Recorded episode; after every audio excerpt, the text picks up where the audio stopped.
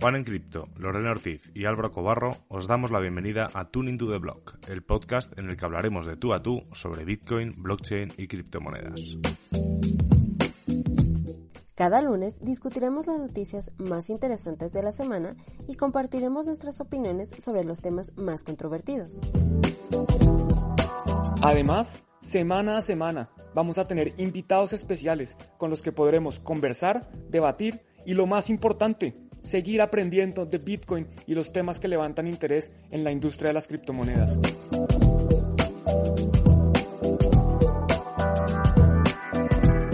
Hola, ¿qué tal? Bienvenidos a un nuevo episodio de Tuning to the Blog. Yo soy Álvaro Cobarro y una vez más estamos desperdigados por el mundo. Juan está en Nueva York, eh, Lore está en México, eh, yo estoy en Mallorca y ha sido imposible hacer directo y así que por eso tenéis todo ese todo ese retraso, ¿no?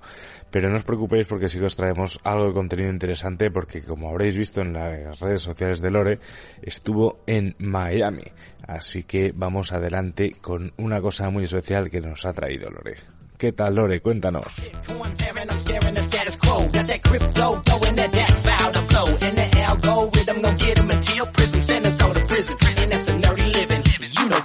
sell drugs, but you do it on the streets and you did it in Google Buzz Google Plus. There's a road made of silk if you must. Get your hustle out of chemical rush, avoiding the brush with the law. Stop them all cause they got it anonymous. Y con este intro tan enérgico es momento de platicar sobre un evento que se robó la atención de propios y extraños y se llevó a cabo durante los días 4 y 5 de junio en Miami. Y por supuesto, estamos hablando de Bitcoin 2021. Y en esta ocasión, aunque tristemente no pudo acudir, me acompaña mi queridísimo Álvaro Cobarro. Y también apoyándonos con algunas traducciones estará también presente nuestro querido Juan. Efectivamente, Lore, ya me hubiese gustado ir, y ya no, bueno, a mí y a Juan, por supuesto. Estoy seguro que nos traes aquí testimonios, anécdotas, nos traes anécdotas de, de lo que ha sido la conferencia, y nada, yo estaré aquí pues apoyándote y a la vez dando paso a alguna otra que sección que otra para darle más contenido a este programa. Y pues bueno, yo creo que definitivamente este evento causó un impacto tal vez incluso mayor al que se esperaba. Yo creo en parte por el número de asistentes que hubo, Realmente fue un evento masivo. Desde la entrada hubo una fila interminable para los que no tenían Whale Pass. El área de comida, el área exterior estaba llena todo el tiempo con gente. El escenario principal ni hablar. Incluso el área de la exhibición de arte también estaba súper llena. Lo cual me da mucho gusto pues porque ahí me encontré algunos amigos conocidos criptoartistas. Y también yo creo que un factor que fue decisivo en la cantidad de, gente que acudió al evento fueron los speakers, porque tuvimos desde políticos hasta podcasters, influencers, eh, CEOs de compañías eh, muy importantes eh, Jack Dorsey, por ejemplo, el, fundador de Twitter, estuvo ahí presente, estuvo Michael Saylor, Max Kaiser obviamente no podía faltar. Lo que está claro, Lore, es que tuviste por dónde elegir. O sea, qué barbaridad, qué cantidad de speakers. Y bueno, ya hablaremos un poco de más, ya, ya comentaré también un poco más adelante mi opinión de alguna de las, de algunas de las, de las conferencias. Pero cuéntanos, cuéntanos, cuéntanos más cosas sobre Miami. Pues sí, definitivamente la variedad de speakers que estuvieron durante el evento fue muy variada y el primero que participó, el primero que inauguró toda la serie de conferencias fue el alcalde Francis Suárez, quien es el alcalde de Miami actualmente.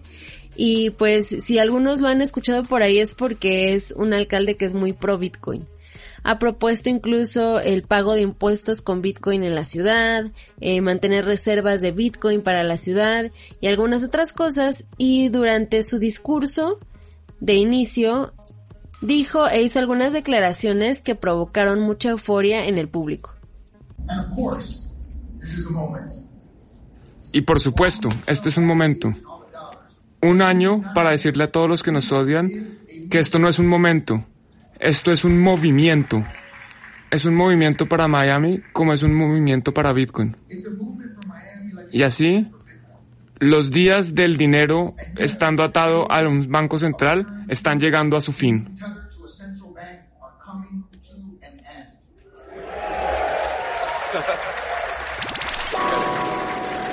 Muy interesante esta, esta, esta primera, este primer testimonio que nos traes, Lore, del alcalde de Miami. Y la verdad es que este año estamos viendo bastantes políticos, ¿no? Que se están poniendo el laser eyes y están apostando por Bitcoin. No sé si eso, no sé si eso es una señal alcista o bajista de mercado. En todo caso, ¿qué, qué más? ¿Qué, qué, qué más? ¿Qué, ¿Quién más estuvo? Otro de los políticos cuya participación en el evento provocó mucho revuelo fue el congresista Ron Paul, quien, por lo que tengo entendido, es una especie de estandarte en la comunidad de libertarios, ya que siempre ha tenido discursos que van en favor de la libertad personal, individual y financiera, y justamente esos fueron los temas que se trataron durante su participación en el evento.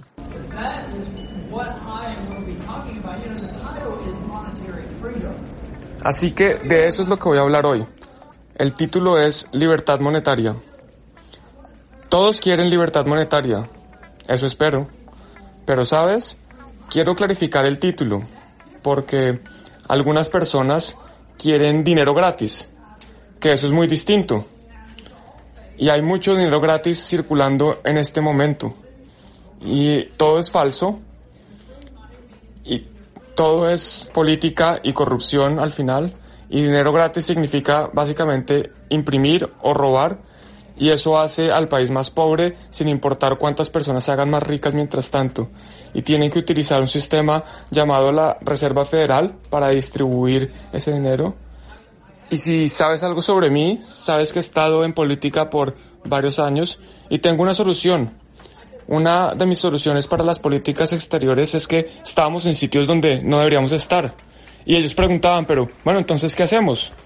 Y yo decía, bueno, si simplemente entramos, pues ahora nos vamos. Y esa es la forma como deberíamos hacer con la Reserva Federal. No necesitamos a la Reserva Federal. Y si no te gusta cómo el sistema monetario funciona y no te gusta el dólar, tienes todo el derecho de utilizar lo que quieras como dinero.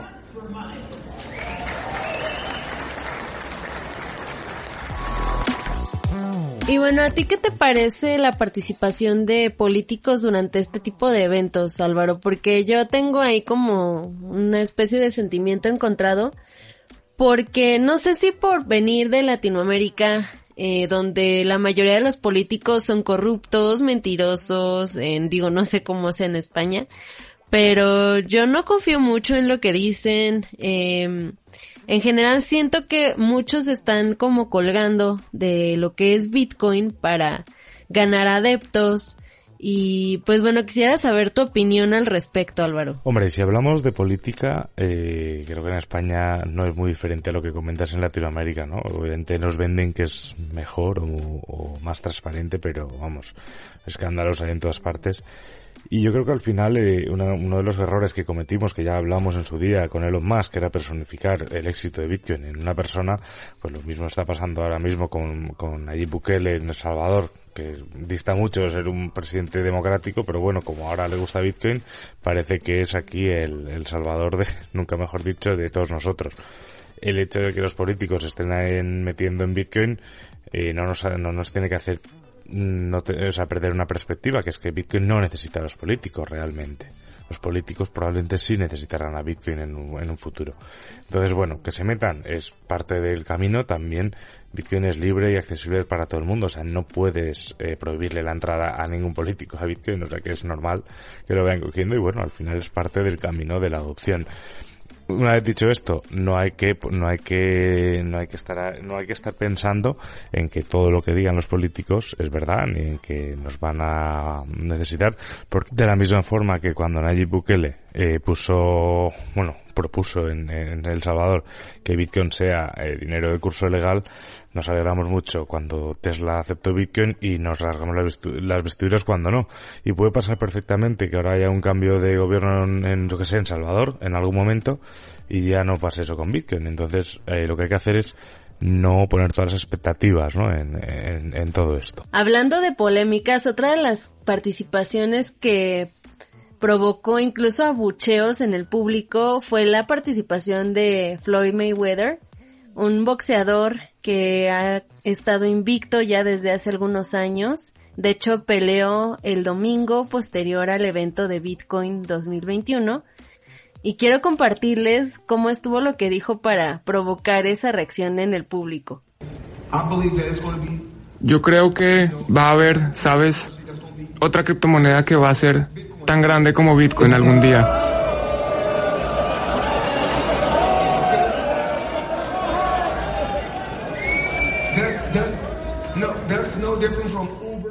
Eso no es diferente de Uber y Lyft. Cada uno tiene derecho a su propia opinión. Yo no le debo a nadie. Yo he llegado donde he llegado sin criptomonedas. Sin criptomonedas yo llegué a ser más de un billón de dólares. Y todavía estoy viviendo una vida genial. Así que sin ninguna criptomoneda, Floyd Mayweather va a estar muy bien. And to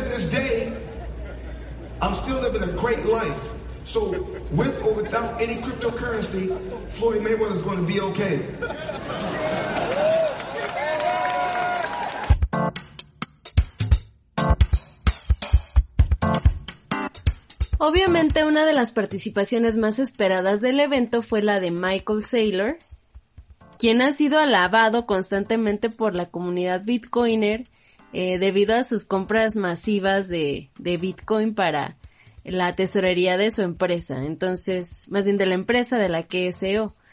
Durante su participación, Michael Saylor contó eh, parte de su historia personal, parte del camino que lo llevó hacia Bitcoin, e incluso agradeció a la comunidad por formar parte de este movimiento tan grande y recalcó mucho la importancia de, de nosotros, de nosotros como comunidad, para darle la fortaleza que Bitcoin necesita. Y creo yo que aunque estuve de acuerdo con algunas cosas que mencionó, hubo otras tantas que me parecieron un poco extrañas, ya casi tirándole a una cosa como de culto, eh, porque dijo durante la participación que tuvo en conjunto con Max Kaiser, que para él poner un nodo en tu casa era como poner un altar a Satoshi. Me parece que por esta razón, el evento en general recibió algunas críticas tanto de no coiners como de altcoiners como de Ethereans, eh, refiriéndose a que el nivel de fanatismo que se vivía en el evento era demasiado alto.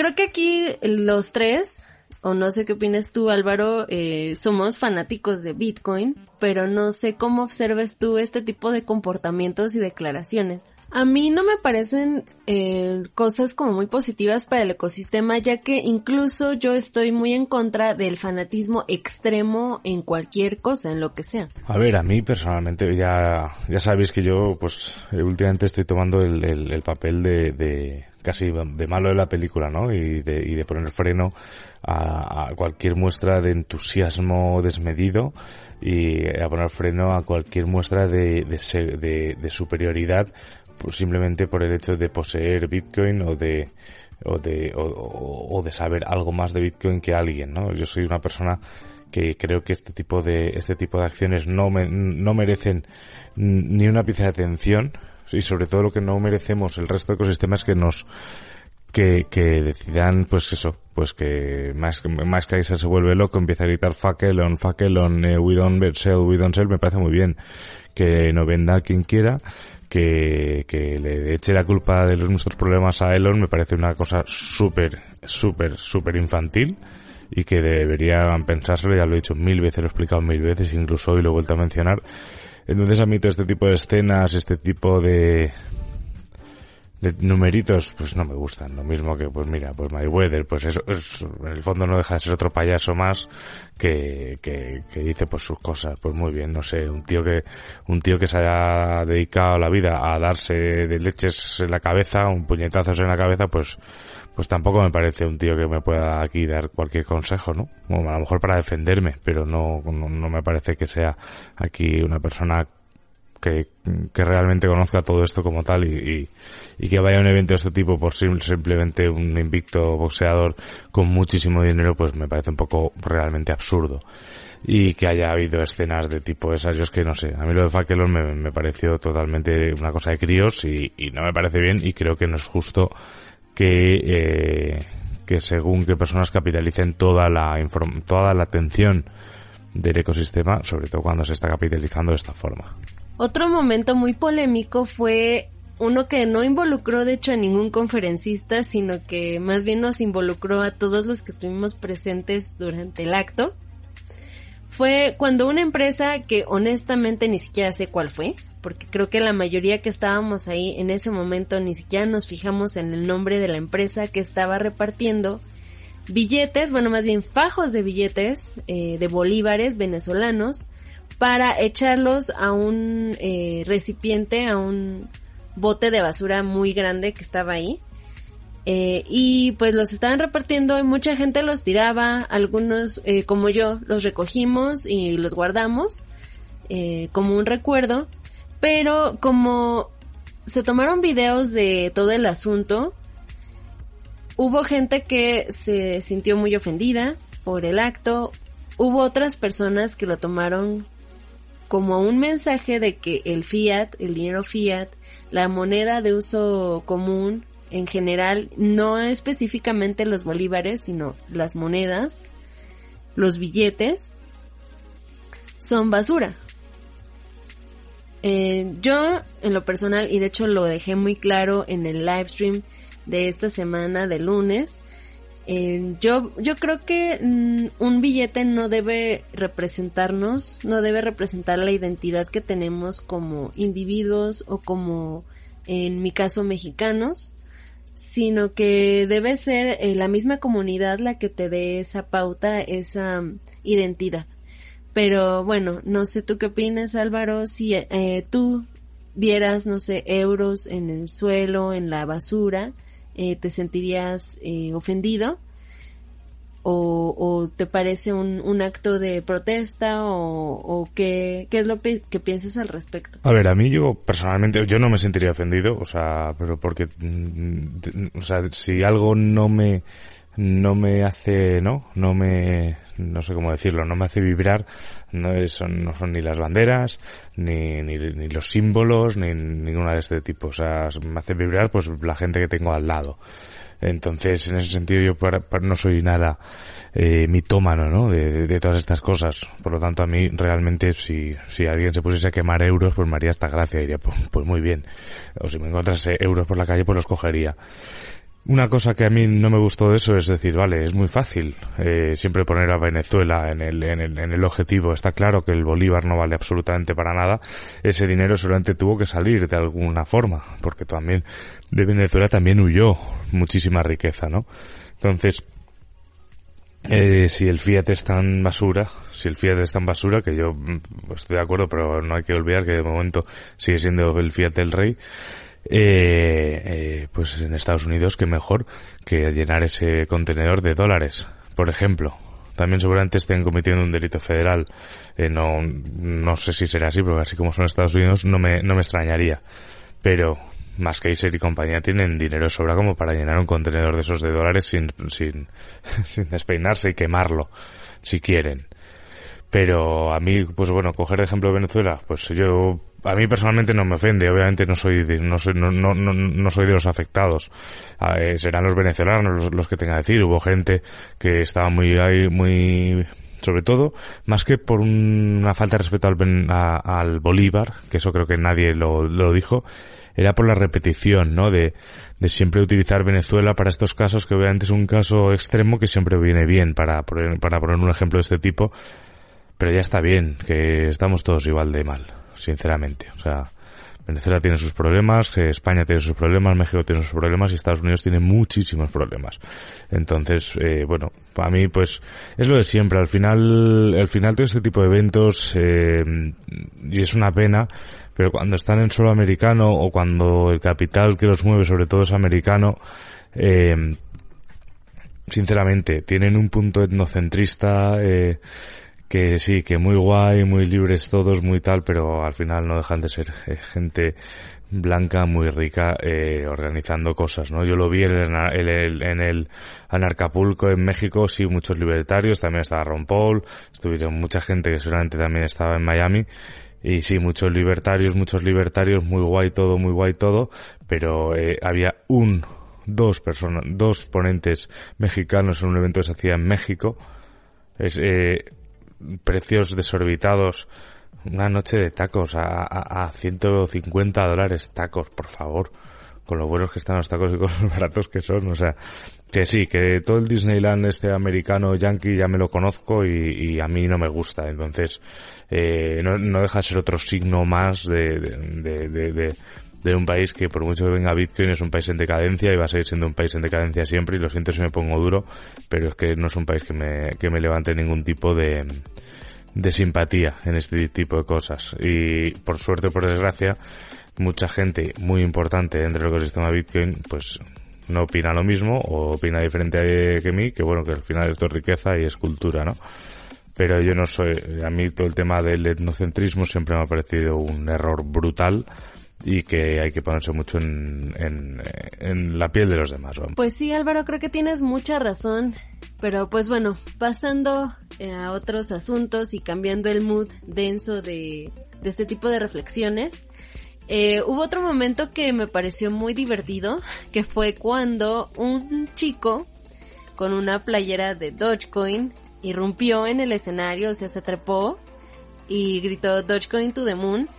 Desafortunadamente no pude grabar el video de esa de ese momento, pero en Twitter se llenó eh, con capturas de pantalla de ese momento, con fotografías y pues al final lograron sacar a este chico, pero eh, definitivamente llegó como a romper con toda la dinámica que se tenía en ese momento.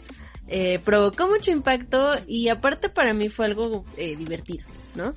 Porque estás en un foro donde hay un montón de maximalistas, donde la mayoría son maximalistas de Bitcoin y llegas con una playera y un mensaje de una shitcoin. Al final este tipo de eventos también es eso, es reírse y, y, vamos, yo encantado que pasen estas cosas. De hecho, creo que al lado también había un evento de altcoins. y, y yo qué sé, este chico pues subió ahí, hizo la gracia y, se me imagino que después la gente se reía con él y, y también de él. Pero qué más da. No sé, yo es que a mí las, las criptoguerras me, me, aburren ya, excepto BSV, que se vaya a, a, lo hondo de una vez. Ahora, no sé qué opinas tú, Álvaro, pero yo creo que es buen momento para pasar a la última parte del evento y específicamente un discurso que a mi parecer marcó un momento clave en la historia tanto de Bitcoin como del mundo como de Latinoamérica. Y estoy hablando del discurso que dio Jack Mallers eh, el cual fue realmente muy emotivo, eh, incluso él lloró en el escenario al, al expresar sus palabras, contó historias muy sensibles respecto a la comunidad salvadoreña, respecto a su experiencia en el, viviendo por tres meses en El Salvador y dio a conocer la noticia que dio la vuelta al mundo en cuestión de segundos y también no sé cómo lo viviste tú, Álvaro. Bueno, yo al final este tipo de noticias las, las veo pues con escepticismo, como todo. Aquí hay que ser escéptico siempre. Te alegras, por supuesto.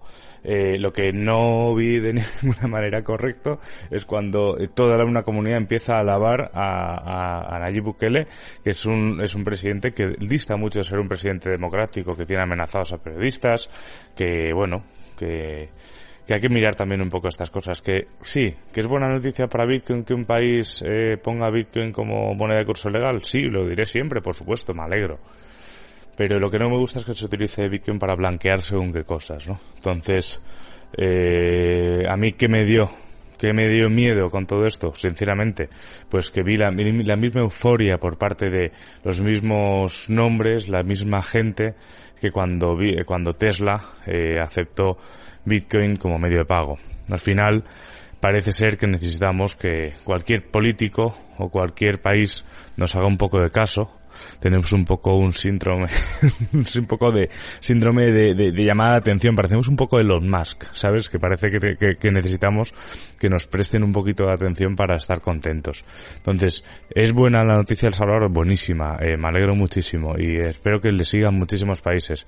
Pero por favor, comunidad, seamos un poco críticos con nosotros mismos, conozcamos quién es, la persona o quiénes son las personas que nos están apoyando y por favor no blanqueemos a según quién. Bitcoin es un sistema abierto, no podemos evitar que gente se nos una porque obviamente eso no sería, entonces si lo evitáramos no sería un sistema abierto.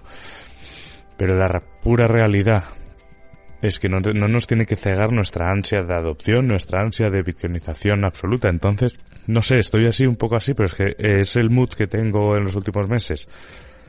Veo mucho optimismo, veo mucha superioridad moral y veo eh, también mucho, mm, no sé, mucho conformismo con las cosas que nos vienen y muy poca autorresponsabilidad, muy poca responsabilidad personal de mucha gente que, que debería tenerla y dejar de culpar a, otras personas que no tienen culpa de nada.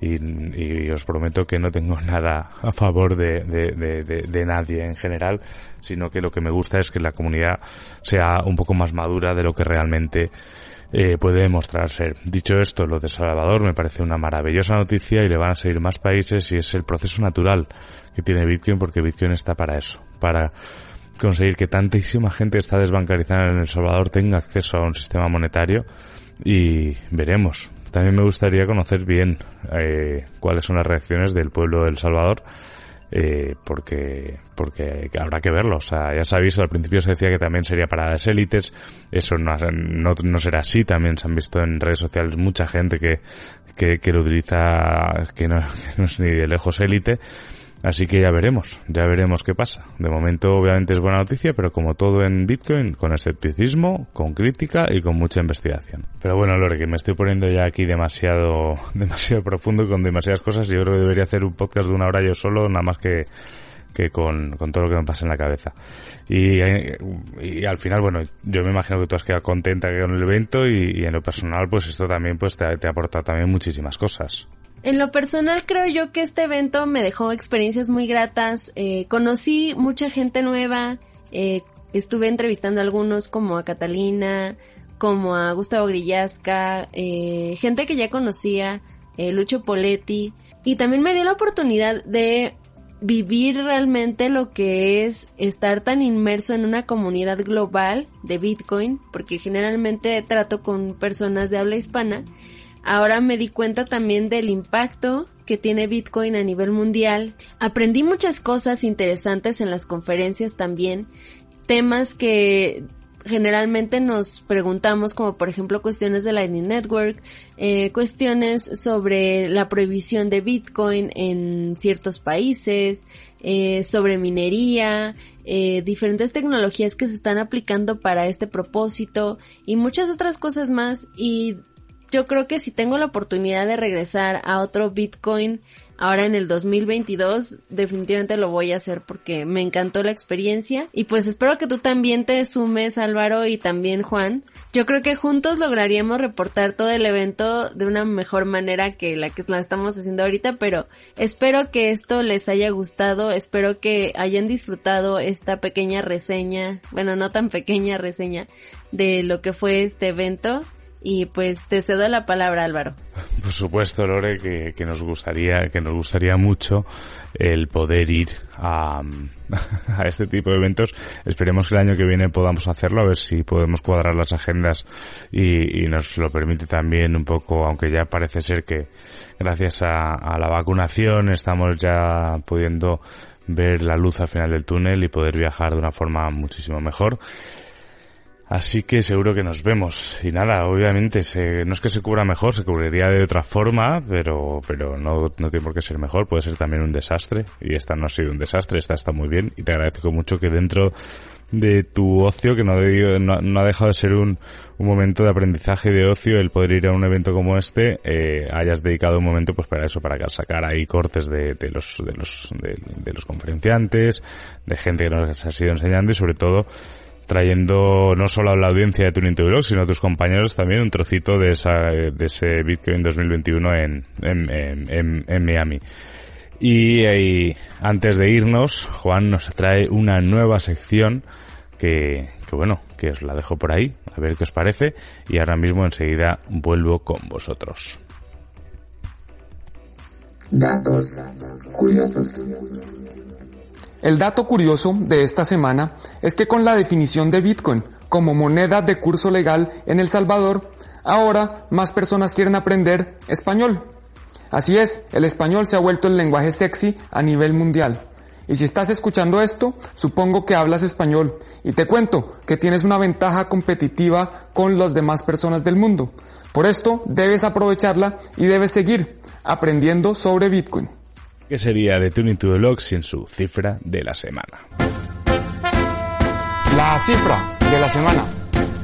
La cifra de esta semana es 70%. 70% es el porcentaje de la población en El Salvador que no cuenta con acceso a servicios financieros. Por eso, la importancia de Bitcoin.